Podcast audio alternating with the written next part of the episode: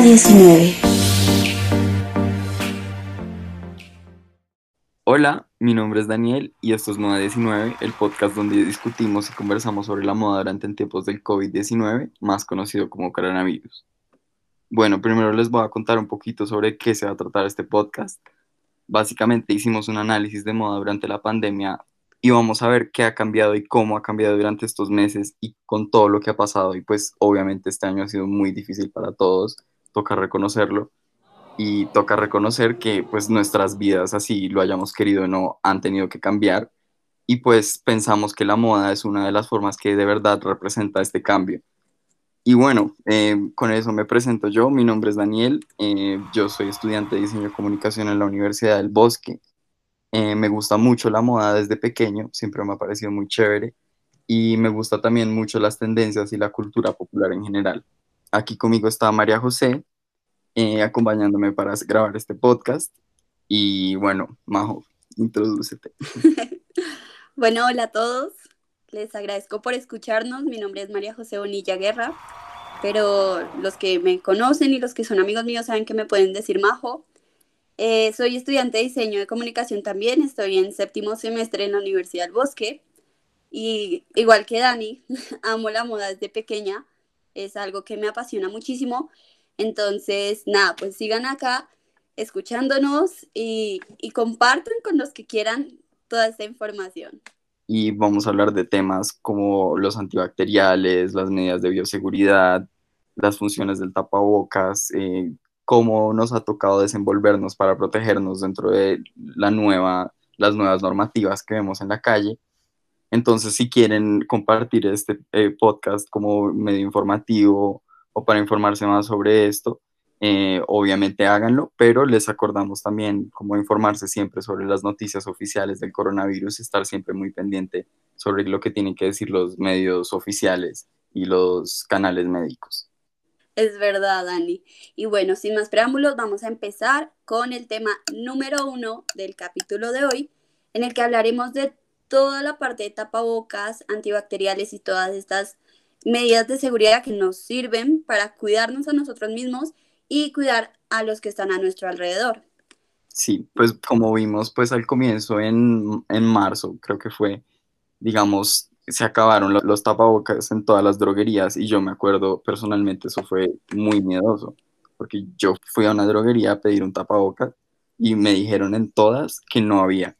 Y yo, eso fue antes de que empezara la pandemia y todo, y yo me sentí muy preocupado cuando me dijeron que no podía tener tapabocas, pues porque mis papás, personalmente, no falta decir, mis papás vivieron en China durante más de dos años, eh, antes de que empezara la pandemia y cuando empezó la pandemia, ellos estaban en la ciudad de Shanghai y pues allá ya estaba obligatorio ponerse tapabocas en todas partes y ellos me dijeron por teléfono, ve y te consigues un tapabocas a tiempo si lo logras, porque se van a agotar. Y lo primero que pasó fue eso. Entonces, digamos que obviamente hoy en día ya el tapabocas se esparció, ya todos tenemos el tapabocas, pero vemos que pues el tapabocas ha sido este elemento súper importante. Claro, Dani, por ejemplo, mi mamá tiene una empresa de dotaciones y se ha visto la cantidad de diversidad que han sacado en tapabocas, tapabocas de plástico, tapabocas desechables, tapabocas de algodón, tapabocas de poliéster, o sea, una infinidad de tapabocas. Y, y cómo es que también se agotan tan rápido y la competencia que ha salido, no, o sea, es algo impresionante porque al principio, literal, lo que tú decías en marzo, eso se agotó además de que le subieron muchísimo, o sea, fue impresionante como mm. antes tú salías a la universidad para trabajar, no sé, en el taller o alguna cosa y conseguías un tapabocas como a 500 pesos y eso. Y después como, uy, no, fue terrible. Los precios subieron y de la nada pues vimos como todas estas cosas en la casa, como crea tu propio tapabocas pero también empezó el argumento, pues ahorita ya sabemos que los de tela, los desechables, todos esencialmente desde que te tape la boca funciona hasta cierto punto. Pero vimos que pues hace unos meses la, el tema de conversación era este, de cómo estos materiales iban a funcionar o no, o cuáles materiales son mejores, o este se lava, este no se lava. Entonces pues en términos de moda ahí vemos como pues que es muy interesante, este, este es como un casi que un nuevo elemento que tenemos que estar utilizando todos los días agregado a, nuestra, a, nuestra, a nuestro vestuario, básicamente. Y pues con eso influyen muchas cosas, como obviamente los seres humanos somos, eh, digamos, seres de costumbres y nos gustan ciertas cosas. Hay gente que le gustan los de tela, eh, hay gente que les gusta los de papel, pero pues la moda ya empezó a influir mucho con este tema de los tapabocas también y pues lo vemos como, como tú dijiste, Majo, con los tapabocas de tela más que todo, que son los que más han utilizado las marcas para vender sus productos. Y pues ya vemos muchas cosas como estampados en los tapabocas, eh, hay marcas que ya pues están intentando como utilizar el tapabocas casi que una forma de promover sus marcas. Además que, digamos, si, si te soy honesta, yo hay días que utilizo tapabocas desechables que son días que digamos que tengo que correr muchísimo, hacer muchas vueltas y yo sé, porque no sé si me pasa solo a mí, pero yo me ahogo con los tapabocas de tela porque ya como que me siento súper sofocada. Pero como uso los desechables también te, sin mentirte, tengo al menos unos cinco tapabocas y los que me conocen sabrán que yo soy muy de brillos, muy de decorar y cosas así, entonces no, son, son tapabocas que están súper decorados, que tienen brillos, que tienen estampados y, es todo esto que, que tú decías de cómo ya empiezan las marcas a meterle como su, su, su esencia, su estilo y también que las personas se puedan sentir identificadas como, bueno, este accesorio sí ya nos toca, pero pues al menos que combine con, con mi outfit porque, porque pues, ajá. ¿no? Y pues ya es como el elemento agregado, o sea, ya las personas no solo están usando el tapabocas para, pues, protegerse, sino pues que ya están intentando comunicar otra cosa cuando se lo ponen. No sé, pues ya hay gente que pues hasta compra tapabocas muy caros, pues vemos que, digamos, Louis Vuitton, que es una compañía de lujo francesa, sacó un tapabocas oficial de la marca de ellos. Y ahí pues hay celebridades que se lo han puesto, eh, que lo han promocionado, entonces vemos que ya está, esto ya está trascendiendo como a otros niveles culturales.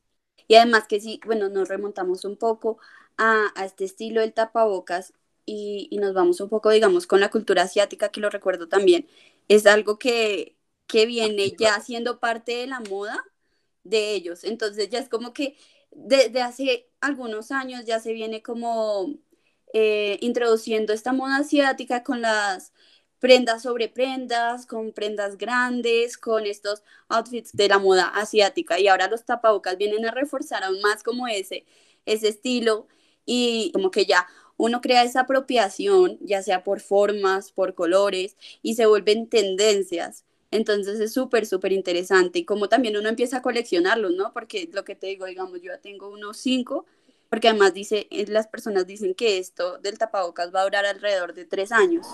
Entonces ya es como... y esa es otra cosa que pues también como que afecta mucho que las personas ya lo están adoptando, como dijimos, como pues bueno, esta es una cosa que me va a tocar ponerme, yo pues, ¿qué más voy a hacer con esto? Me va a tocar ponérmelo todos los días.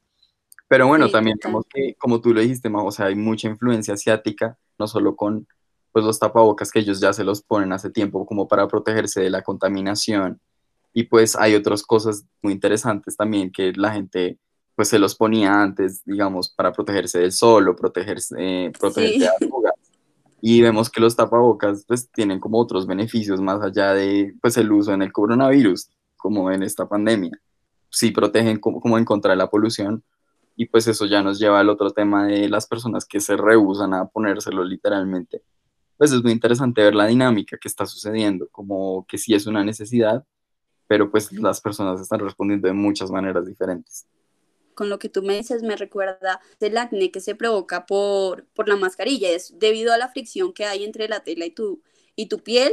Entonces muchas personas por eso es que dejan de usar tapabocas y todo eso, y es donde empiezan a ver como estos problemas eh, con, con el uso del tapabocas. Y es debido a que, según lo he investigado un poco de los dermatólogos dicen que más que todo es por el tipo de material del tapabocas. Entonces lo que ellos recomiendan es que sea un tapabocas eh, de algodón, si no estoy mal, que estos son los que precisamente no provocan fricción. Pero bueno, todo esto depende como también del tipo de piel que tú tienes. Sí, claro, depende del tipo de piel, aunque mira que es muy cierto, o sea, los, los tapabocas de algodones o los quirúrgicos como de papel, que pues tienden a ser como los más amigables con la piel, pues son los que más se venden o pues uno ve en la calle y no ve muchas personas con tapabocas quirúrgico, como que hay muchos elementos de verdad de diseño, como uso, eh, duración del material, pues que van involucrados dentro de los tapabocas. Y pues ahorita en, Estados Unidos hemos visto todo lo que está sucediendo ahorita cuando hay personas literalmente protestando en la calle eh, el uso del tapabocas, porque hay personas que sienten que esto llega a vulnerar sus derechos de cierta forma. Y pues total, ante el uso, pues especialmente en sitios como en Estados Unidos, digamos que en el resto del mundo no ha sido muy común este, este fenómeno, por ejemplo. Incluso vemos esta, esta objeción ante el uso en las celebridades, ¿verdad? Pues vemos como, como todo es, es como tan irónico porque pues al fin y al cabo las celebridades, les guste o no, son un foco y lastimosamente las personas ven lo que hacen y muchas veces siguen lo que hacen. Entonces cuando vemos que hay celebridades que no usan el tapabocas, que simplemente están en esa objeción, pues... O, en política, no solo, digamos, pues, digamos, hay celebridades, por ejemplo, pues Lana del Rey se puso un tapabocas que era hecho de malla y ahora salió diciendo que pues tenía un plástico, pero pues sí. debates diciendo como, ok, un plástico, ¿cómo se pone encima de una malla y por qué no se vio en las fotos la iluminación del plástico? O sea, y pues lo que les decía en la política, hay muchas personas que han convertido el tapabocas en casi que un elemento político en el que pues ponérselo es o una vulneración de los derechos o va en contra de sus propios valores. Entonces, pues vemos que mm, se sale también del diseño y llega casi que a temas políticos y sociales. Es, muy cierto. No, y pues finalmente, digamos, hay otra representación positiva de parte de las celebridades, por ejemplo, en los premios de video de TV, Lady Gaga presentó con Ariana Grande utilizando tapabocas y digamos ella dice que utilizar el tapabocas es una forma de hacer honor a las víctimas del coronavirus, lo cual yo siento que pues es muy cierto. A mí me parece un acto súper bonito y es porque tú te cuidas, también cuidas alrededor, o sea, porque si es cierto que uno dice como, bueno, es que a mí no me importa morirme porque al fin y al cabo hay muchas personas que dicen eso, pero es también cuidar alrededor. Exacto, y es muy interesante cómo se está convirtiendo en un símbolo también de no solamente cuidarse a ti mismo, sino cuidarse a los demás y más que eso tener conciencia de lo que sucede y ser como un actor participante para pues evitar que siga sucediendo el problema. Así que a mí me gusta, en lo personal, a mí me gusta bocas y yo sí incentivo su uso. Sí, Dani, total, a mí también me parece. Entonces, creo que, bueno, ya hablamos suficiente. Eh, espero que les haya gustado mucho el, primer podcast. Eh, este va a ser el primer episodio de cinco, cinco episodios que vamos a tener acá. Eh, si quieren conectarse para saber más de moda y más sobre pues, todo lo que sucede con la moda durante esta pandemia, no duden en conectarse y aquí los esperamos. Próximamente también estaremos en nuestra red social de Instagram arroba moda19.podcast y pues ahí nos pueden buscar, pueden participar, pueden preguntarnos cosas, lo que quieran, pueden contarnos sus experiencias. Y bueno, muchas gracias por escucharnos y sintonizarse con Moda 19. Esperamos que les haya gustado el episodio y los esperamos en el próximo. Esto fue Moda 19.